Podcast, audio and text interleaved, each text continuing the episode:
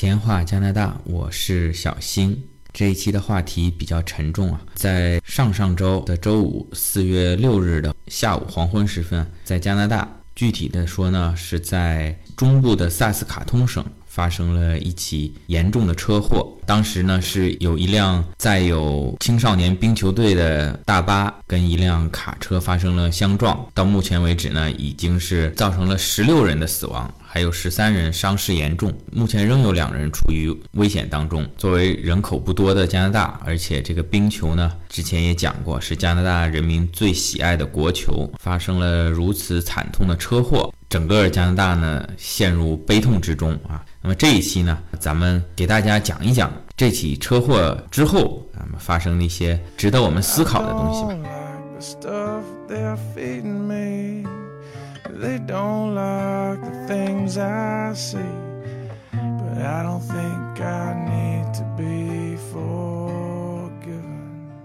好，那么在正式的进入这一期的话题之前呢，小新想再跟大家强调一下，这个在北美啊，或者说啊您出国自驾啊，了解以及遵守当地交通规则的一个重要性。这个里面呢，如果您到加拿大自驾，我还是强烈推荐您啊，去听一下小新之前的节目啊。如果是在微信公众号里，您可以回复“自驾”两个字啊，这里面有对。在加拿大驾驶车辆最最基本的啊，最最关乎生命安全的一些交通规则的介绍。有时候我也会看到网上的一些文章啊，或者是音频的播客，来介绍一些旅游自驾的攻略和一些分享。这里面有一些啊，我其实我觉得是非常不负责任的。其中有一些朋友就喜欢分享，说我到美国开车或者到加拿大开车，因为不熟悉当地的交通规则啊，然后怎么开发开发开错路了，或者是开到单行道上去了，被警察逮住了啊。说美国的警察很好啊，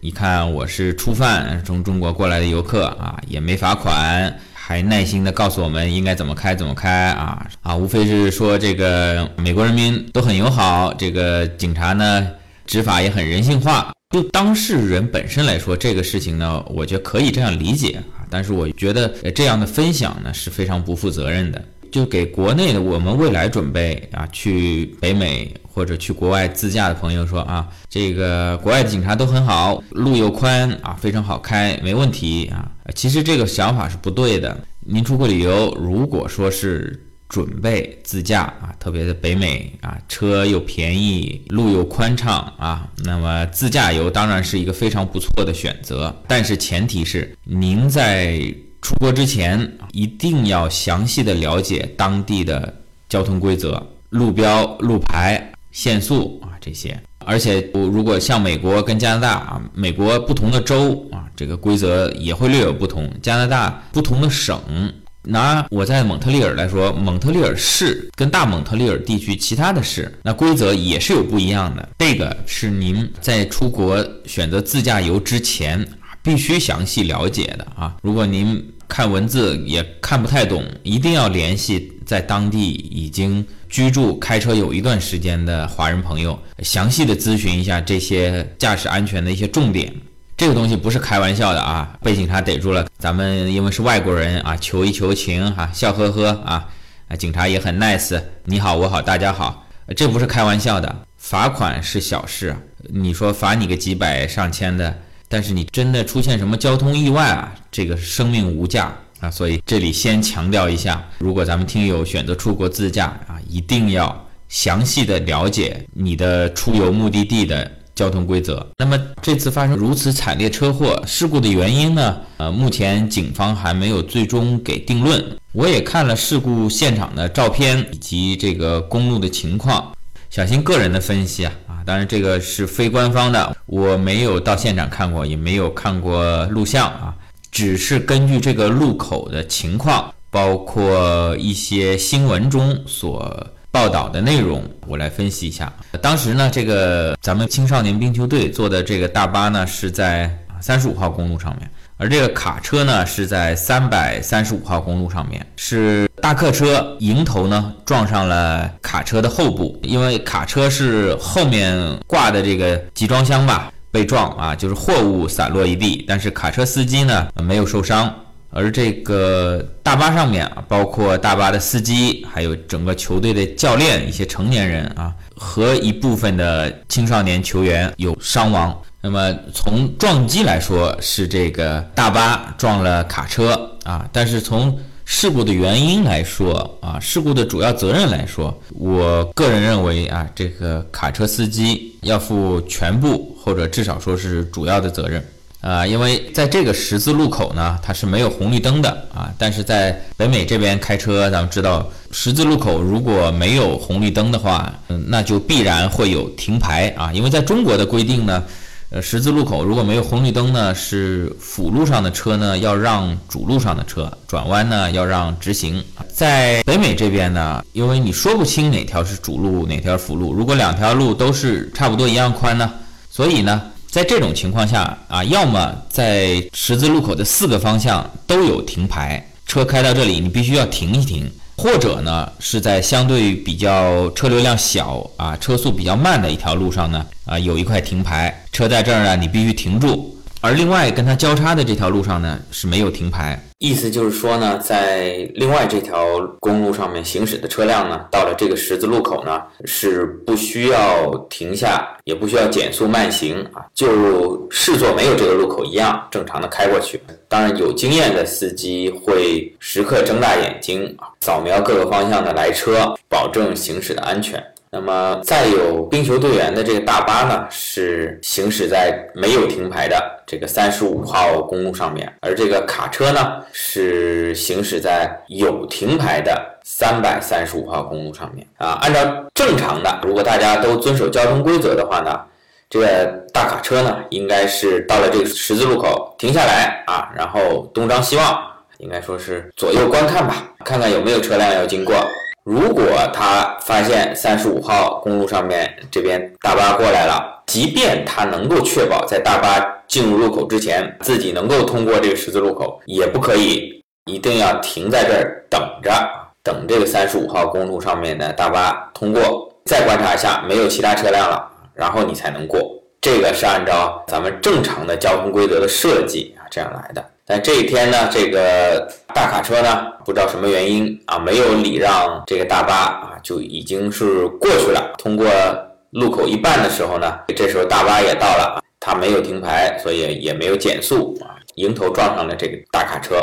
那么如此惨烈啊，这个大巴车本身有没有超速的行为？这个也需要警方给一个官方的说法。单凭目前已知的。我感觉这个卡车是主要责任，当然这里面有一些特殊的原因。我在另外一张图上放了这个实景的这个照片，大家可以看到啊，两条高速公路啊，除了这两条高速公路啊，其他地方都是一马平川啊，全是农田啊。因为现在四月份嘛，萨斯卡通省呢地处中部啊，气候比较寒冷啊，现在呢仍然是被大雪覆盖。但是唯一的呢，在这个公路的东南角这个方向上啊，从这个卫星地图上看呢，应该是呃有几处小房子，然后人家在自己房子周围呢种了一圈树啊，这个小树林。那么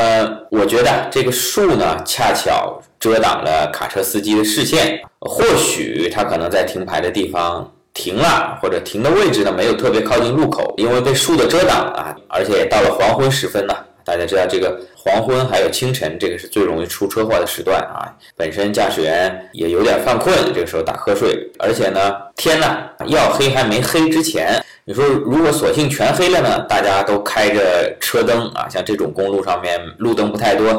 啊，汽车都会打这个远光灯啊，你老远的就可以看见有一束光啊，知道有车过来了。那这个下午黄昏时分，五点多，在加拿大这种高纬度地区呢，天还。算比较亮，还没开灯啊，但是跟正经的这种白天相比呢，视线呢又不是那么清晰，又有这个小树林的遮挡，卡车司机呢可能呢也是在赶路，就没有详细的观察路况，或许是根本就没有停，或许是停了以后呢就匆匆忙忙的又启动了。我分析下来，这个应该是主要原因。好了，那么这个事故的责任我们交给警方啊，交给法律。这期我们可能关注啊，在于加拿大或者说是在咱们中部，并不为很多华人咱们所知的萨斯卡东省，在这起车祸之后，所展现出来的一种人文关怀，还有这个加拿大人团结友爱的这种精神。事故发生之后呢，当然了，这个国内一般来说是领导同志啊，这个书记、市长第一时间啊赶到现场啊。启动应急方案，死者还有家属呢，情绪很稳定啊。这个套路呢，大同小异啊。咱们总理啊，杜鲁多也发表了慰问，就连一直这个比较不着调、不靠谱的咱们美国川大总统啊，也是中规中矩的啊，推文致哀啊。因为他是有的时候这个一些言行也是在表演啊，他知道在这种事情上面，这个不能再胡来了啊啊。啊，因为这个冰球队啊，他所在的城市啊并不大，看很多中文媒体翻译就叫红堡吧，只有六千多人啊。那么这个巴士上的球队啊，包括教练一些工作人员二十九人，差不多已经占到这个城市人口的百分之零点五了啊，已经很高了。据咱们闲话加拿大在萨斯卡通的听友啊反映。啊，在整个这个萨斯卡通市啊，相关的部门吧，只要平时有挂旗子的啊，国旗啊、省旗的，都降半旗致哀啊。市长呢，在记者会上呢，也穿上了这个球队的球衣啊，包括加拿大其他地方啊，像多伦多的一些官员啊也都，即便不是穿上这个车祸球队的球衣啊，也穿上了当地的冰球队啊，只要是冰球队的球衣，表示哀悼啊。咱们很多的家里有打冰球的家庭呢，也纷纷的在事故发生以后的几天呢，把这个冰球杆放在了家门口啊，有的还点起了蜡烛，表示对这死难球员的哀悼。那么哀悼是一方面，同时呢，这个因为这个出车祸的球队呢是叫做红宝的野马队，这个球队前球员的家长也在捐款的网站上啊发起了。为这个死难球员及家属的一个筹款，在短短的五天之内啊，就筹得了九百多万家园啊！嗯别看钱不多，因为这个实事求是说，咱们加拿大人比咱们中国人要穷得多了，对吧？九百六十万啊，应该是个不小的数字，而且是在短短的五天之内啊，在小新录节目的时候看了一下，已经是到了一千五百万啊，一千五百万。什么概念呢？啊，大家还记得二零一六年的时候啊，在咱们加拿大最富的省之一啊，阿尔伯塔省啊，石油省发生了一起大火啊，当时也是有很多的民众啊，家园被烧毁，背井离乡啊。那么最终筹款筹到多少呢？一百一十万。那么这一次呢，到目前为止啊，已经是超过十五倍了啊。这个筹款的目标呢是这个四百万啊，现在呢已经是超过这个目标了，达到目标将近四倍吧。可见大家对这些年轻生命的逝去啊，表示非常的悲痛与同情。相比上次着火啊，这个毕竟是财产物品的损失，跟这个人的生命啊，这个还是不可同日而语。再有呢，就是这其中有一位遇难者是非常令我感动的。他的名字叫 Logan Bullet，我给翻译一下吧，叫罗根布莱特。他呢，他遇难以后呢，捐献出了自己的器官，拯救了六个人的生命。而这位叫罗根的年轻人呢，在去世的时候啊，年仅二十一岁零三十六天。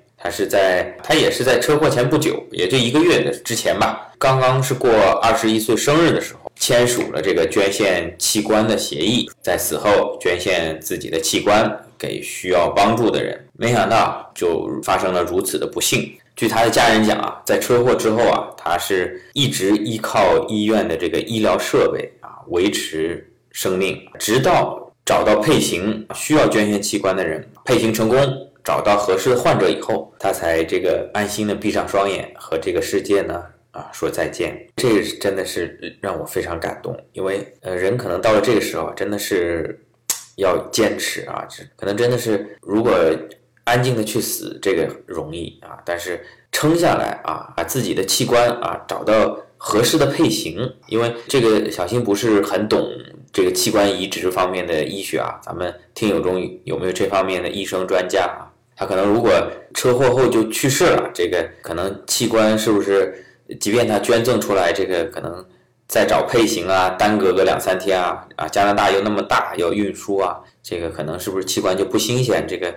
呃，或者是不能用了，或者是配上的效果啊不好啊。而他这个咬牙坚持，又生存了这么一段时间，呃，保证他这个器官移植给接受者的时候，就相当于从一个生者身上取下来一样啊，非常的新鲜。这个不知道是不是该用“新鲜”这个词啊？各项机能吧都是完整的，这我觉得是非常不容易，非非常令我感动。在他的这个事迹的感召之下，短短几天之内呢，这个加拿大申请器官捐赠的人数啊，也是暴增。在这个啊东边啊，咱们很多华人做投资也有趣的这个爱德华王子岛啊，这么小的一个岛上面啊，一小时之内啊就有二十五个捐献器官的申请，两天之后达到了三百六十九人啊，这还只是一个加拿大可能最小的一个省级行政单位，整个加拿大受此影响啊，或者说呃本来就想捐这个申请啊，可以说是如雪片一般。其实我小新本人呢。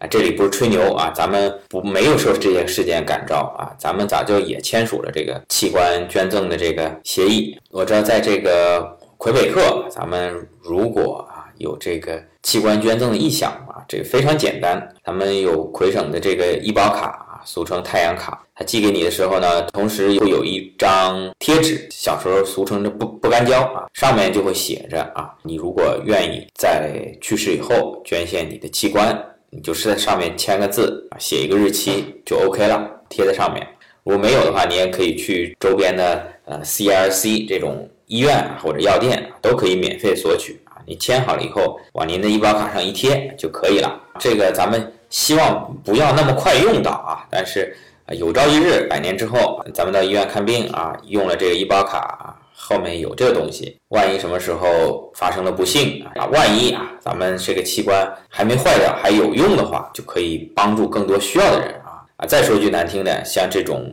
车祸，有的遇难者呢是撑到了医院啊，过段时间去世，有的就是当场去世了。那么你这个医保卡平时带在身上，也证明了你有这个器官捐赠的意向，这个时候也就不需要。呃，再找什么其他家属签字啊？因为这个浪费时间啊，时间就是生命啊。每个等待器官捐赠的人啊，人家是什么心情？人家家属是什么心情？这个是能早尽量早啊，对吧？啊，再说这个东西，小新看的也比较开啊，观点啊，不不是自我表白啊。这个东西你说让我活着捐，我我是不一定肯捐的。但是真的人走了，全都是身外之物啊。能够帮助别人啊，当然是更好了。刚才说最令我感动的是这个器官的捐献者。那么这个事件当中，另外一个人呢啊，也是呃令我感到非常的震惊啊。这个卡车司机啊，一开始呢他是被警方逮捕了，但是后来呢询问之后啊又暂时释放了。在事故原因、责任调查清晰之前呢，暂时他是在家里休息啊。如果是在有些国家，可能大家会异口同声的。指责这个驾驶员啊，因为从小新一开始分析的这个事情的主要原因，可能就是驾驶员的疏忽，没有停下礼让在另外一条高速上面行驶的客车啊。但是很多的加拿大的网友啊，也是在网上表示了对这位驾驶员的同情啊。无论他的是不是有责任，这个呢是交由法律去做出公正的审判。作为当事人的一方呢。卡车司机啊，我们相信他并不是说啊有意的要去杀死对方，这个跟故意杀人不一样。他毕竟是一个交通事故啊，我相信这位啊驾驶员啊，他在事故发生之后也同样沉浸在巨大的悲痛之中，也可能这一辈子再让他摸方向盘都会有心理阴影。那么就有渥太华的一位网友啊，给他发表了一封公开信，对他呢。表示慰问，希望他呢也能够早一点平复心情啊，从这个事件当中呢能够恢复过来。这个微博一发也引起了巨大反响，半天之内呢就有十四万的转发啊，应该说大多数的网友呢都是表示了支持啊，表示对驾驶员的关心，表示对他理解啊。这个人孰能无过？这个首先我们都愿意相信他并不是故意的。啊，但是你说长时间的驾车啊，百分之一啊、千分之一甚至万分之一的疏忽啊，都是可能有的。只不过有的时候你疏忽了，没有造成什么严重的后果啊。这次疏忽的时候呢，恰巧就碰到了严重的事故，所以很多加拿大的网友为死难者祈祷的同时呢，也为这个肇事的驾驶员祈祷。好了，最后说一说这个发生事故的萨省啊，这个。萨斯卡通省，我这里没有去查这个维维基百科，但是从身边的消息啊，平常看的一些新闻啊，萨省呢给我的感觉，在加拿大呢算是一个农业大省、资源大省啊，但是呢气候相对恶劣一点，然后人口呢相对少，劳动力也短缺啊，它可能也产一些石油，呃，但是没有阿尔伯塔那么多，因为地大嘛，农业也相对比较发达啊，这个劳动力呢比较缺乏。那么劳动力缺乏，条件恶劣，相对来说呢，移民的条件呢就比较容易啊。所以，我我感觉现在这个中国人在这个萨斯卡通省呢也越来越多啊。当然，有一部分人移民过了一段时间，还是适应不了那边的环境，也纷纷的离开。但是呢，呃，因为这个技术移民条件比这些热门的省份啊要低一些啊，所以最近几年也成了咱们一部分中国人的选择。再有呢，就是呃，我也亲身经历过来自萨省的一位老大爷。听过前面节目的听友，咱们知道小新最近不是在开这个网约车嘛，Uber。然后呢，就有一次呢，就接到了一位萨省的大爷，咱们一边开车，咱们一边还要跟这个乘客聊天嘛，发挥咱们中国出租车司机的优良传统嘛，咱们要跟人家侃嘛。那我知道这个萨省呢是产油的啊，所以油价比较便宜啊。另外呢，可能也是诉诉苦啊。你说我这开个网约车，现在油价涨得这么高，我不知道你们萨省这个产油大省啊，最近油价是多少钱啊？那么这大爷呢跟我聊得也很开心啊。问到油价的时候呢，他就把手机掏出来啊。哎，我很奇怪，我想我就随便聊一聊，你也太认真了。难不成您还打电话回去问您萨省那边的亲戚朋友现在油价是多少啊？再说一下，因为加拿大这边油价几乎是每天在调整啊，不像咱们中国啊，一段时间是不调的，突然什么时候发改委说啊几号零点开始调油价，大家统一的涨价或者降价啊。加拿大这边每个加油站它每天都在调这个价格啊，几乎是没有一天不调的。所以大爷是从萨斯卡通那边过来。蒙特利尔来旅游的啊，那么已经出来几天了，可能不清楚当地的油价在现在是多少钱。我看他把手机拿出来了，我还以为他要打电话问呢，那没想到呢，哎，这大爷还挺新潮啊，虽然是啊从这个民风淳朴的农业大省过来啊，拿着一个 iPhone 啊，然后呢摁下 Home 键啊，呼叫 Siri，他说 Siri Siri，告诉我现在萨斯卡通的油价是多少？呃，这里啊说一下，这个个人的预判，苹果是真的要不行了。这个 Siri 的智能啊，还是非常一般啊。即便在英文的环境下啊，大爷问了以后呢，他仍然说不知道。然后呢，给搜出了一堆网页，说你自己看。咱们不说苹果了，还说咱们民风淳朴的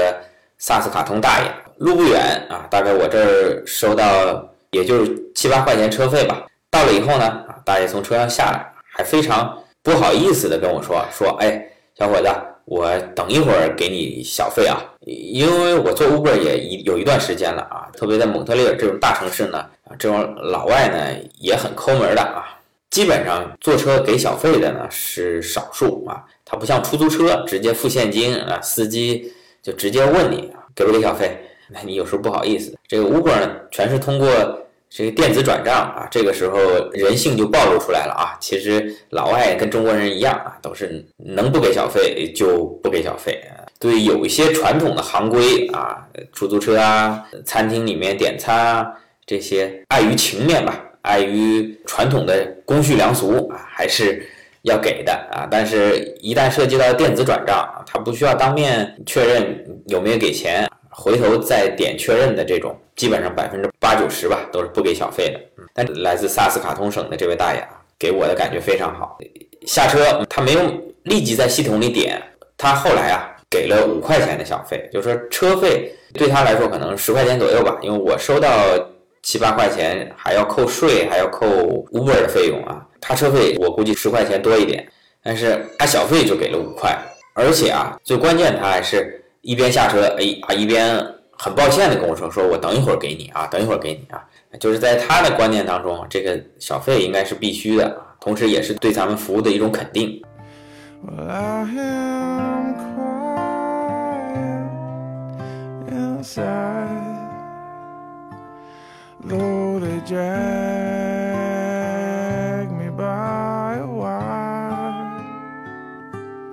好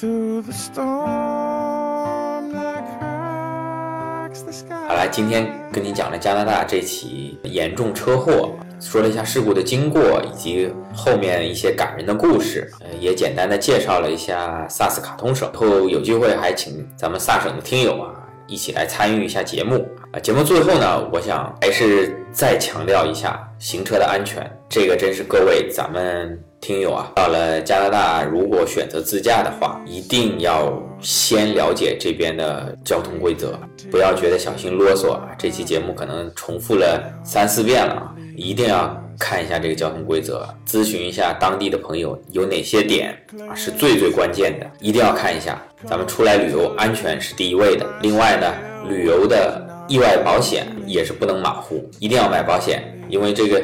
天有不测风云嘛，你不撞别人啊，别人也有可能撞你。多一份保险啊，也给自己给家人呢多一份多一份保障吧。好了，那么这期节目咱们就到这里，欢迎您评论、点赞、转发，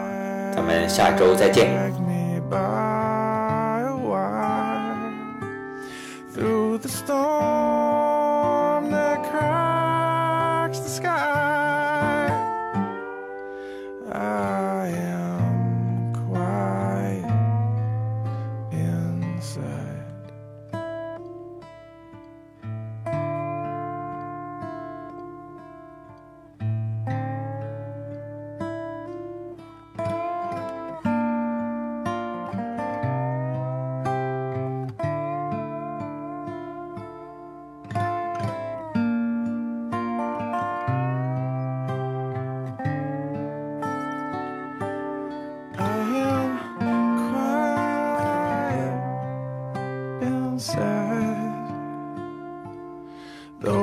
Drag me by a wire through the storm that cracks the sky.